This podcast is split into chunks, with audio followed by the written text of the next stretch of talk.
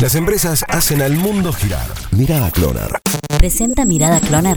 Analía Fantini Bailiderma. Potencia tus capacidades. Desarrolla tu talento.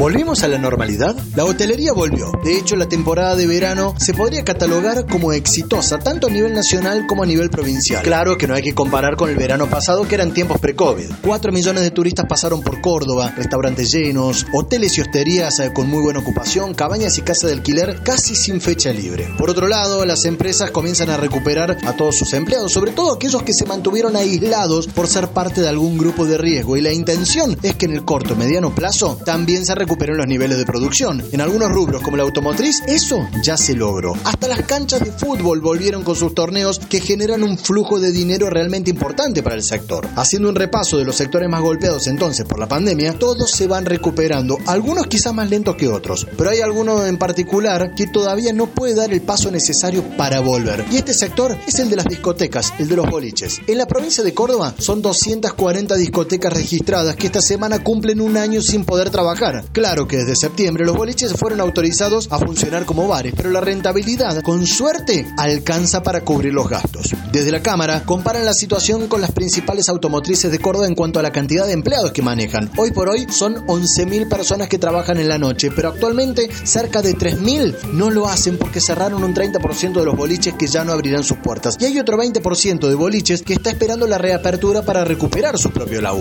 Estas discotecas que no se convirtieron en bares está a la espera de que vuelvan las pistas. Parece que la pandemia pasó para muchos, pero otros están todavía en el aire y esperan su oportunidad para salir a jugar fuerte otra vez.